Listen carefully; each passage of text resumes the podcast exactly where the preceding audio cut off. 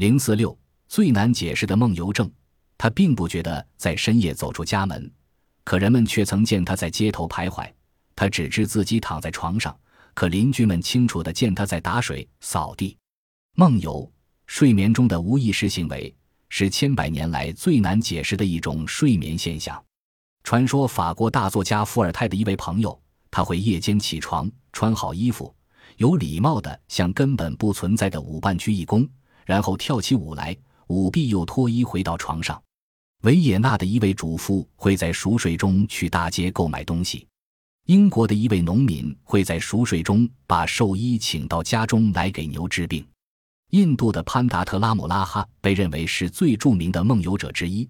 他曾经在一条崎岖的小道上步行了十六英里，而他自己还没意识到离开过床铺。还有报道说，有位医学院学生。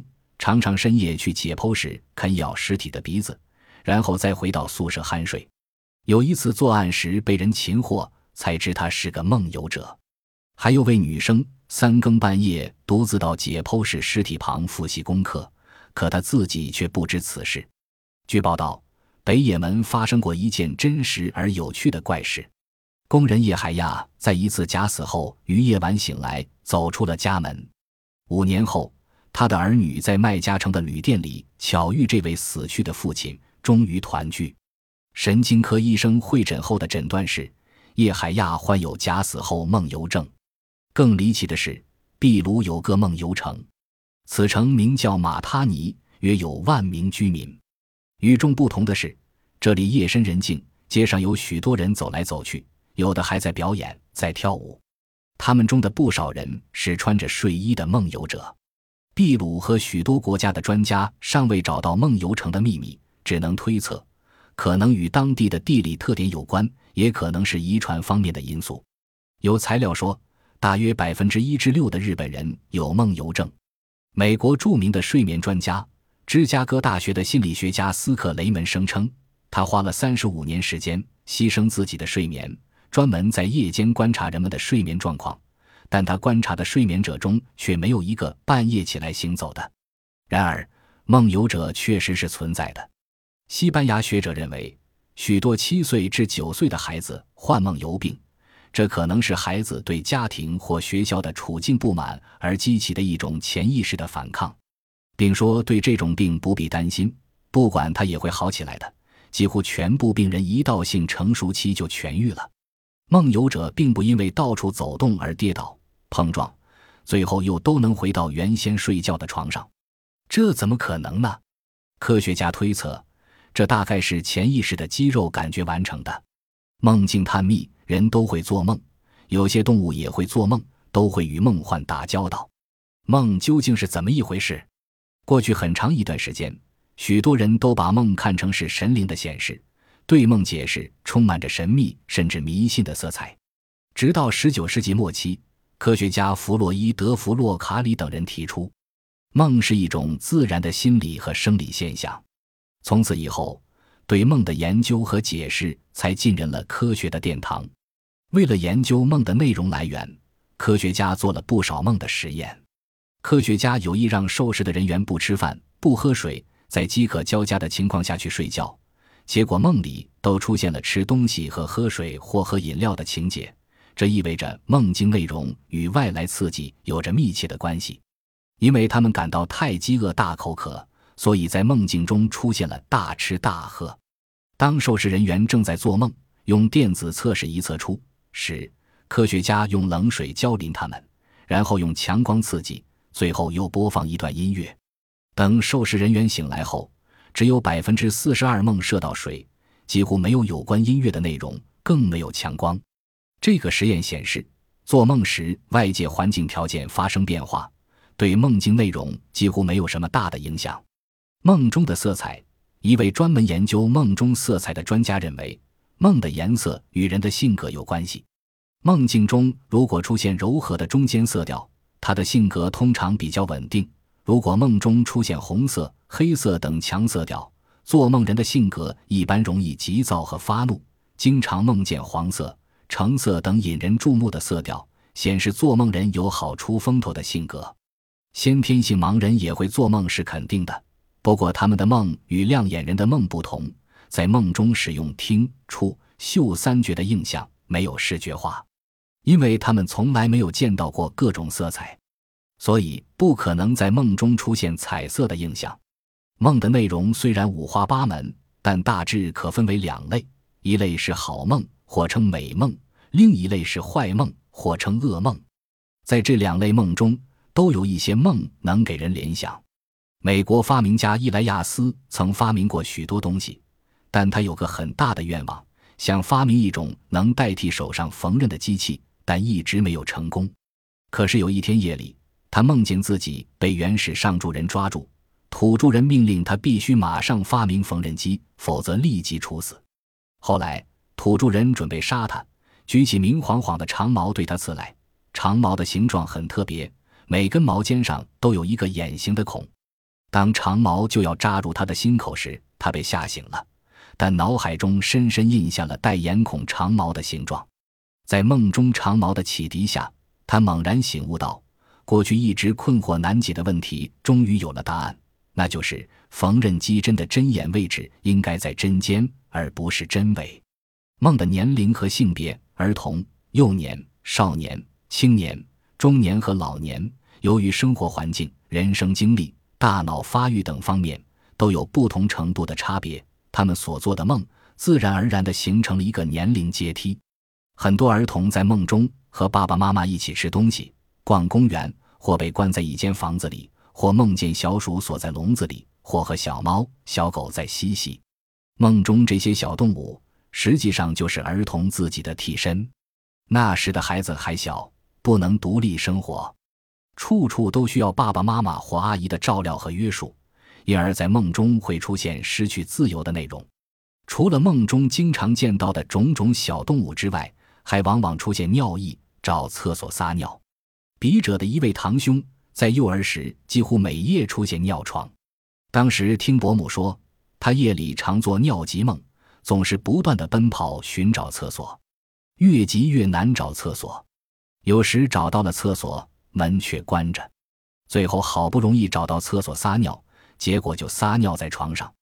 孩子上学时受到学校生活和文化教育的影响，他们的梦境就变得开阔，常出现做作业、打球、散步、聊天等。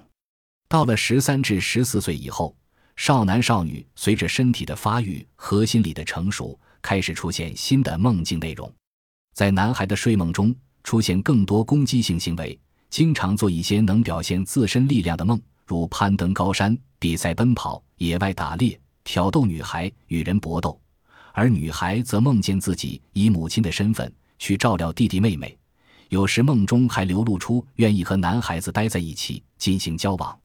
中年以后，做梦会频繁起来，梦境的内容与上述的年龄段也有很大差异。